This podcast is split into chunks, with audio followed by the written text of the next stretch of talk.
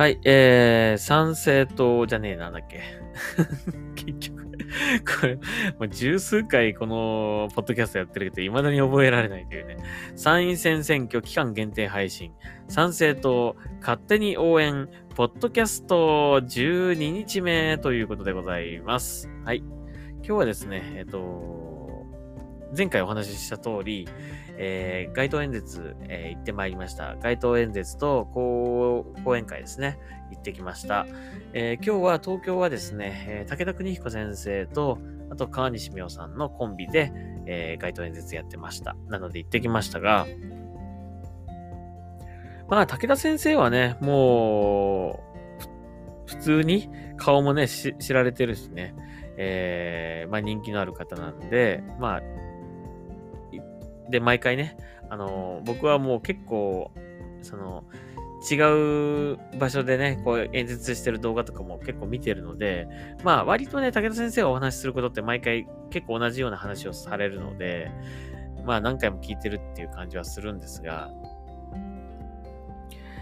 えー、まあでもね、その街頭演説なんで、あのー、初めて聞くという方も当然いるわけですし、あとまあ、全くその無関心だった人がね、たまたまその前を通りかかって、お、なんだなんだって感じで聞きに来るっていう方も多いと思うので、まあ全然同じ話をされるのは全然良くて。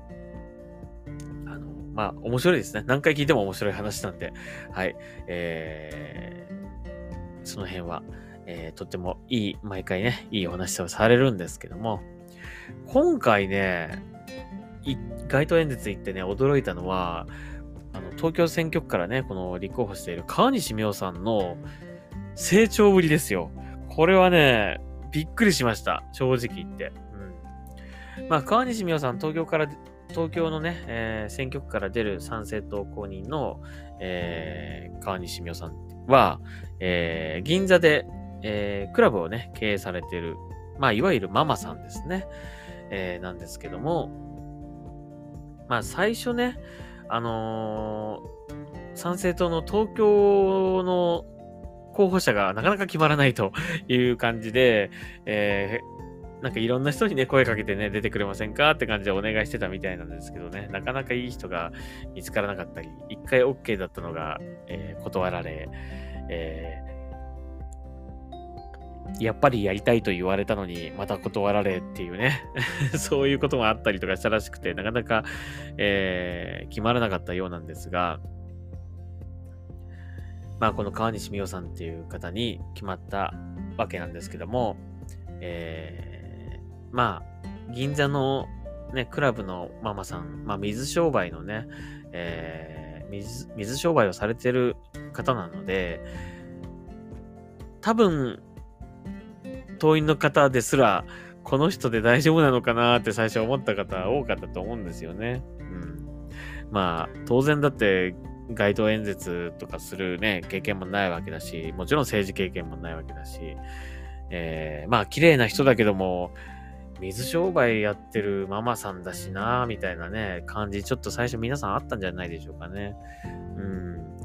だけど、まあ最初はね、やっぱり演説とかね、こう立っても、なんかちょっとこう、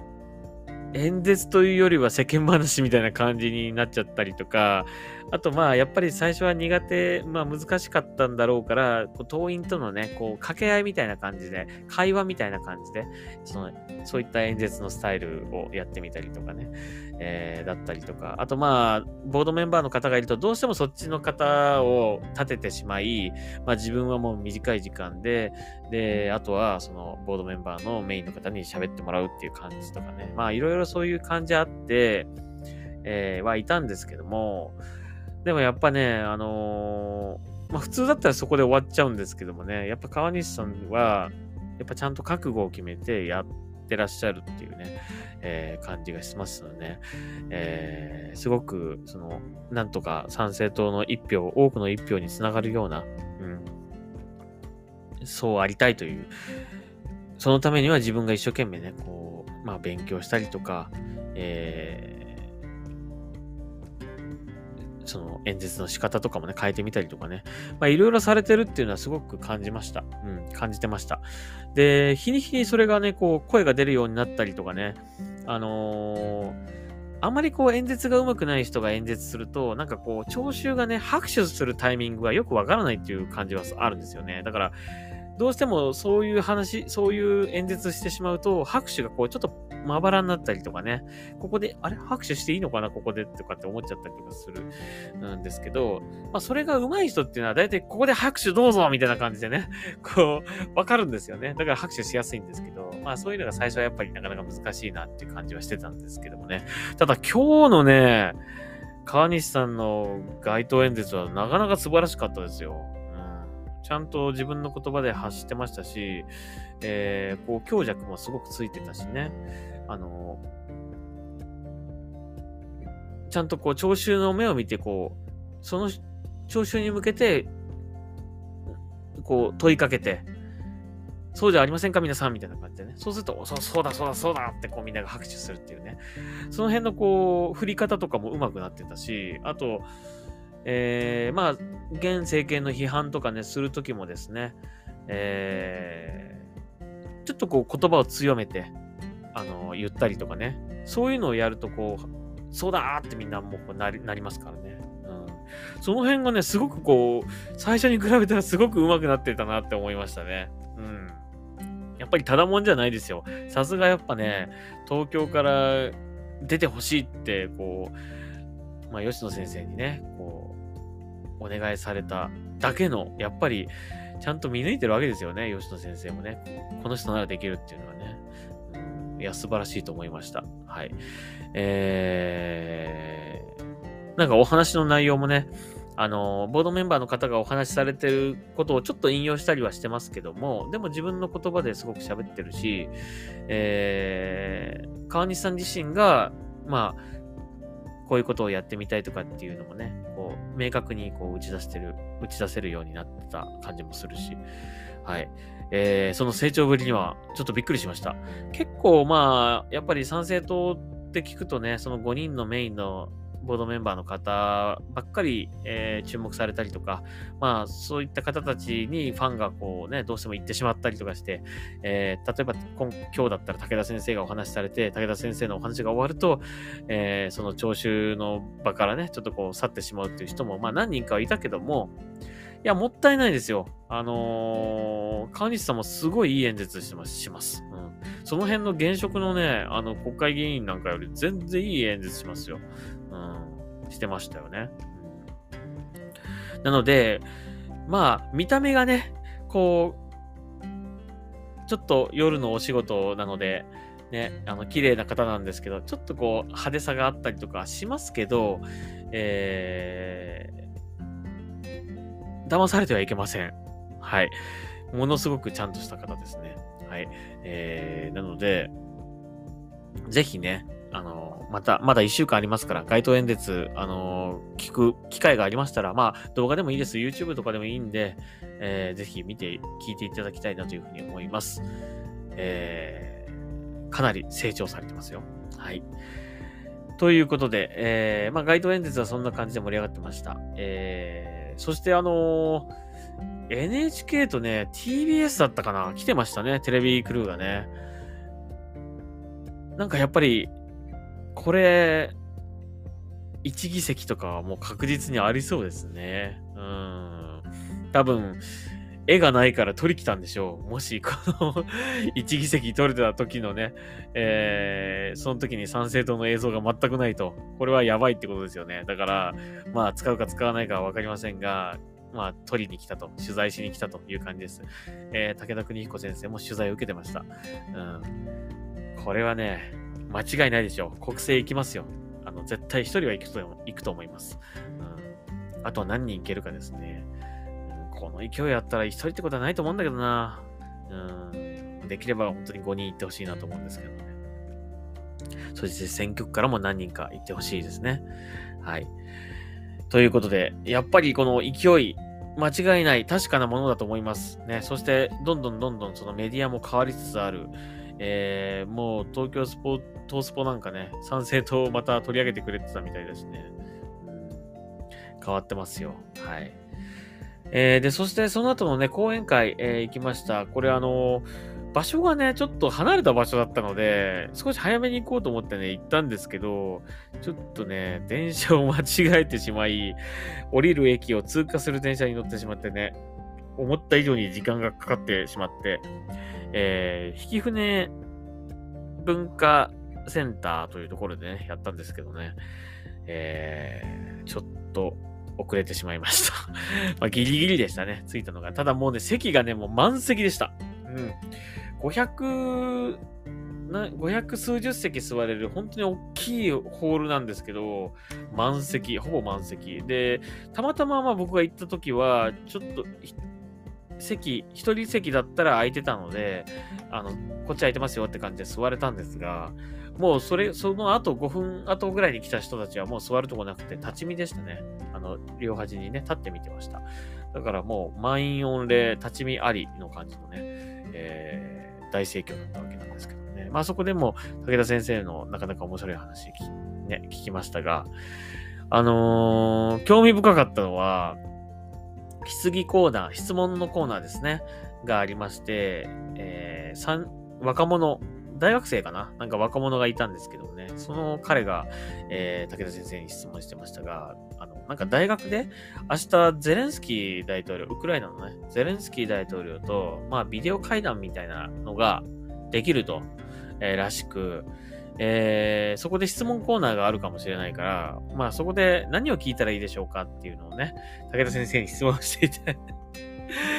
いや、そんな機会あるのすごいですよね。で、武田先生がですね、えー、僕だったらこう聞くと、うん、いうことでね、あのー、まあ世の中は、日本では、えー、ロシアが攻めてきて、ウクライナが被害に遭っているという感じで報道されてるが、えー、ウクラ本当はウクライナが起こした戦争だと、えー、僕は思っていると。うん、で、だから、えー、ななんだっけな、その、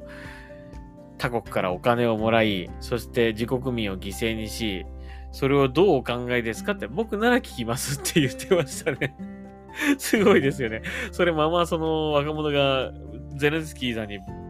それ聞いたら、いや、すごいなと思いますけどね。まあどうなるかわかりません。それ明日あるそうなんですけどね。それ、もし彼が本当にそれを言ったらね、ちょっと、ちょっとしたニュースになるかもしれないですね。まあぜひ、あの、聞いてほしいなと思いますけど、聞けるかな？どうでしょうかね？はい。まあそういったちょっと、あの、興味深い、面白い、あの、質問もあればですね、えー、本当にあの、深刻に、あの、訴えかけた方も、女性の方もいました。えー、その方は介護のお仕事をされていて、えー、まあね、えー、流行り病のね、こう、お注射を打ったわけ、そのね、あの患者さんが打ったわけなんだけども、それを打ったことによって、体に異変が起きてしまって、えー、それまで今まで何ともなかったのに、そういったね、症状が出てしまって、さらに、えー、足を、えー、本当に悪くしてしまって、えー、本当に、うーん、まあ、もうやめてほしいと。もう、その、お注射も、えー、は、流行り病のことも、マスクも、すべて、もうやめてほしいと。うん。で、元の生活に戻してほしい。それをすごく言ってましたね。参政党が国政に行ったら必ずそれをやってほしいと、えー、本当に、あの、訴えられていました。うん、で、なんだっけ？えっ、ー、と、遠くに離れてる娘に会いに行きたいけども、あのー、会いに来るんだったら、その、お注射を打って、検査をして、あ、PCR ももうやめてくれと言ってましたね。検査もして、そこ、そう、そうじゃないと来ちゃダメだって言われたらしいんですよね。だからもう、だからもう本当にこれをもうやめてほしいと。うん。こういうね、家族の、家族すらね、そうやってね、会えなくしてしまったりとか、あと、その、本当かどうかわからないけど、その流行り病の患者扱いっていうかね、それで亡くなったみたいな風にされて、その、葬儀にも立ち会えないっていうのはね、最後のお別れの時も立ち会えないとかっていう、もうこういうことは本当にやめてほしいと。本当に強く訴えてました。そういう方が、女性の方がいらっしゃいましたが。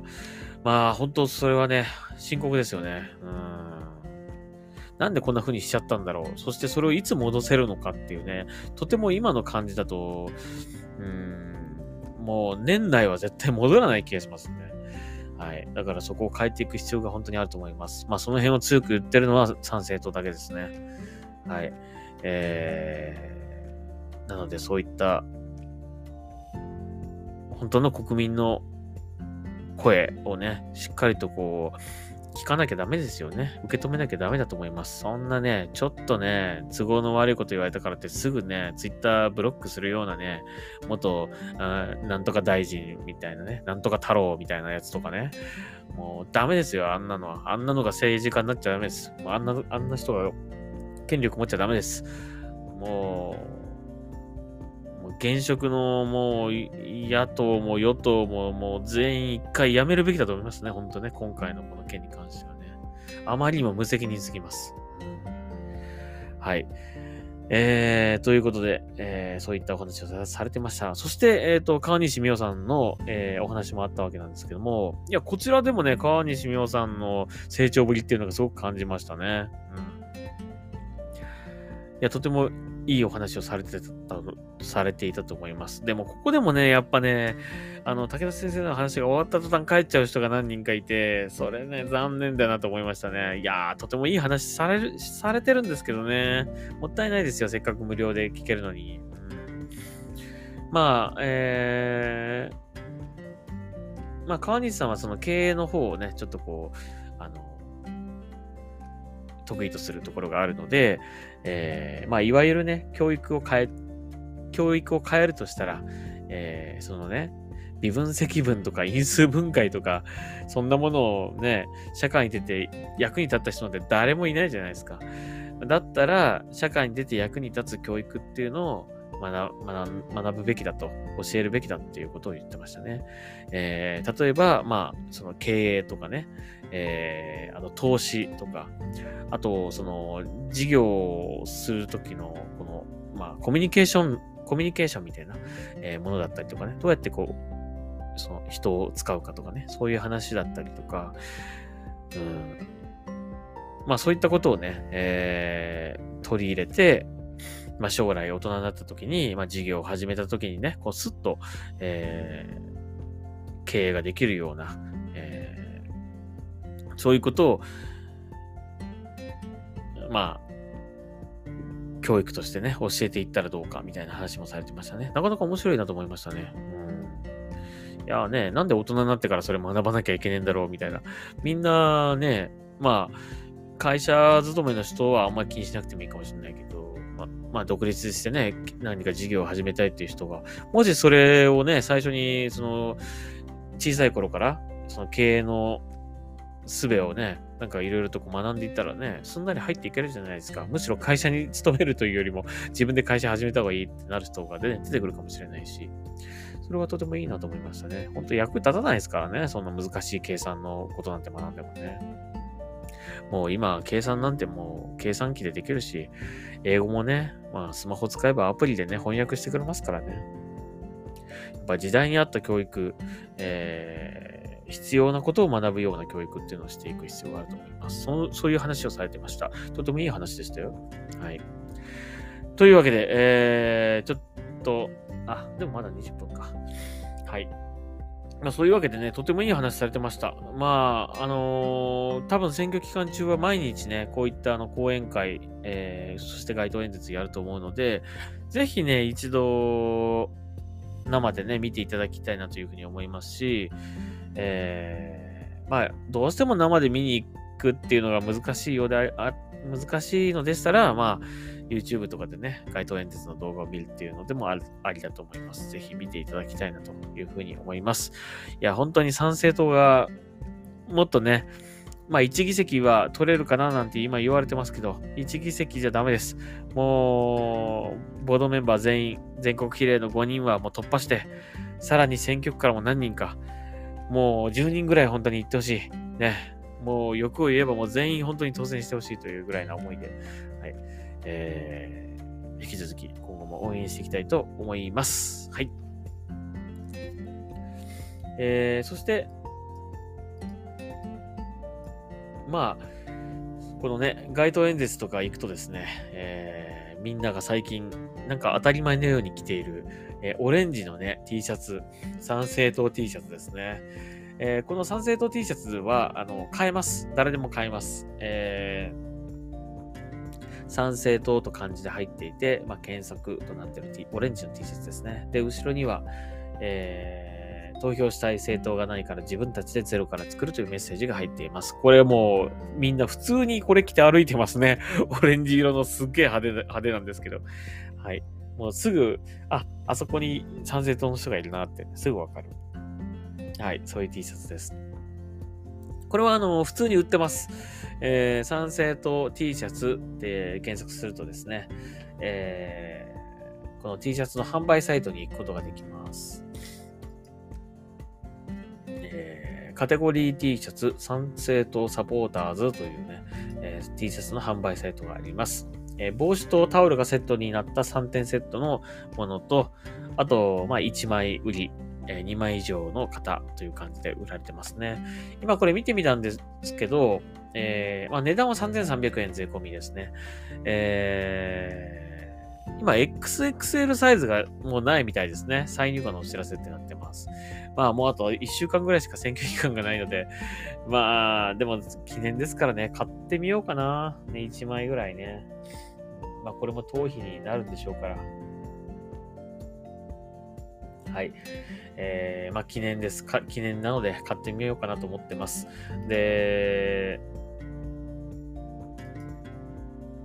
ね、あの、もしかするとですね、えー、開票日に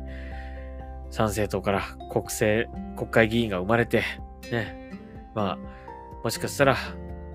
日本が大きく変わる、日本を取り戻せる、えー、そういったね、えー、目覚めの本当に記念日になるかもしれませんのでね、はい、えー、ちょっとゲットしようかなと今思ってます。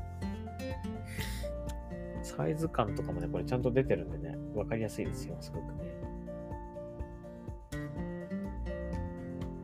はい。というわけで、えー、今日はですね、えー、街頭演説行ってきましたということで、ちょっとお話しさせていただきました。そして、まあ、僕は東京なんでね、どうしても東京選挙区の話ばっかりしちゃうんだけども、えー、東京選挙区の、えー、川西美代さん、本当に日々成長していって、とても今、あのー、いい演説をするようになりましたよ。はい、ぜひ、なので聞いていただきたいなというふうに思います。決して単に綺麗な女性ってだけじゃないと、えいうことですね。はい。えー、本当に現職の国会議員の演説よりもとてもいい演説をするので、ぜひ聞いていただきたいなというふうに思います。はい。えー、残りの数日間、あと、ん？月火水木金と6日間しかありませんので、はい、えー、最後まで応援していきましょう。はい。というわけで、えー、今日はここまでにしたいと思います。ありがとうございました。また次回聴いてください。